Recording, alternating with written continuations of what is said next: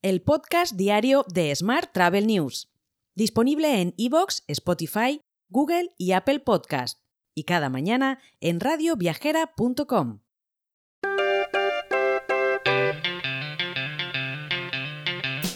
Saludos y bienvenidos al boletín diario de Smart Travel News. Hoy es lunes 16 de enero de 2023 y como bien sabes es la semana de Fitur.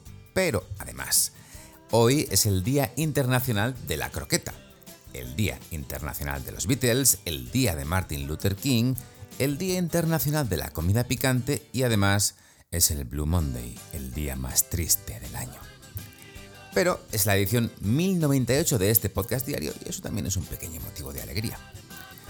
Hoy te cuento que la directora de Fitur, María Valcarce, confía en que España consiga consolidar este año su recuperación turística y apuesta por que la Feria Internacional de Turismo Fitur 2023 estará al servicio de, de ese propósito. La estimación de visitantes superará los 120.000 profesionales y se situará entre 80.000 y 90.000 visitantes de público general durante el fin de semana que dura la feria. Más temas.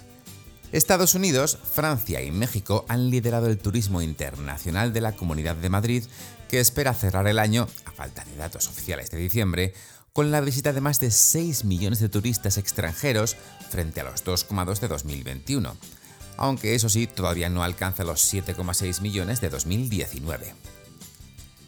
Mientras, Extremadura da luz verde al proyecto Elysium City, con 8.000 millones de inversión, el promotor asegura que negocia con 8 posibles operadores y se prevén 18.000 plazas hoteleras, un parque temático, centro de gaming y puerto náutico, entre otras inversiones. Más temas. Ucrania quiere promocionar en Fitur escenarios de la guerra.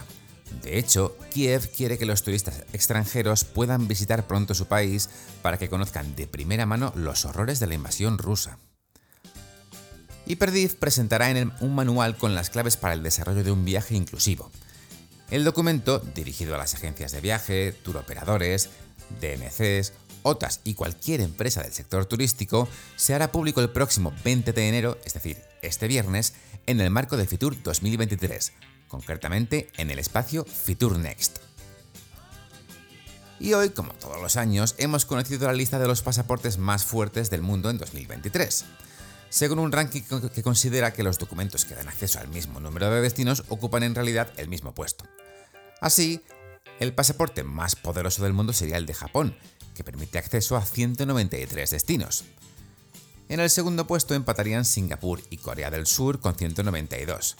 Y en el tercer puesto estarían el, pasaporte alemán y el español, con 190 destinos.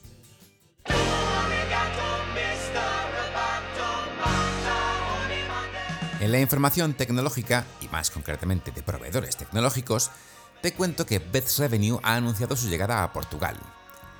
La empresa alicantina liderada por Chema Herrero y especializada en el mundo del revenue comienza la internacionalización de su marca abriendo oficina en Oporto. La firma ha decidido internacionalizar su marca y lo hace eligiendo como punto de partida Portugal, donde ha abierto oficina con Bruno Simoes Ferrao, experto en ventas y contratación del mercado portugués como Business Development en Portugal.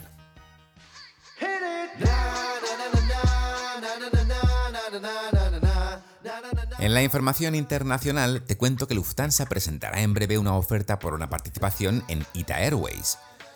El gobierno italiano está haciendo todo lo posible para que Lufthansa se apresure a presentar una oferta ahora que MSC se ha retirado de la puja y la industria turística mundial recibirá el impulso de los viajeros chinos. El WTTC, World Travel and Tourism Council, prevé un crecimiento exponencial durante la próxima década principalmente gracias a este impulso de los viajeros chinos. En 2019, los viajeros chinos gastaron 253.000 millones de dólares en todo el mundo, lo que representó un 15% del total. Y por supuesto, esta semana nos vemos en Fitur 2023, que arranca el miércoles. Antes de eso tenemos el foro Tusa Explora, que se celebrará hoy en Madrid y que se podrá seguir por streaming. Por supuesto, miércoles, jueves y viernes estaremos en IFEMA siguiendo todas las novedades de Fitur, así que por allí nos veremos. Si ves una persona que corre sin aparente sentido común, posiblemente sea yo. Así que nos vemos en las mesas redondas. Te contaré ya seguramente el miércoles dónde estaremos exactamente por si quieres venir a alguna de nuestras mesas. Hasta entonces y hasta mañana, muy feliz lunes. Si quieres apoyar este podcast, déjanos tus valoraciones y comentarios en Spotify, Evox o Apple Podcast. Recuerda que puedes suscribirte a nuestra newsletter diaria entrando en smarttravel.news en la sección Suscríbete. También puedes recibir un mensaje con este podcast y los titulares del día directamente en tu WhatsApp. Solo tienes que añadir a tu lista de contactos el número 646-572-336 con el más 34 delante si nos escribes desde fuera de España y después enviarnos un WhatsApp con la palabra alta. Gracias por escucharnos.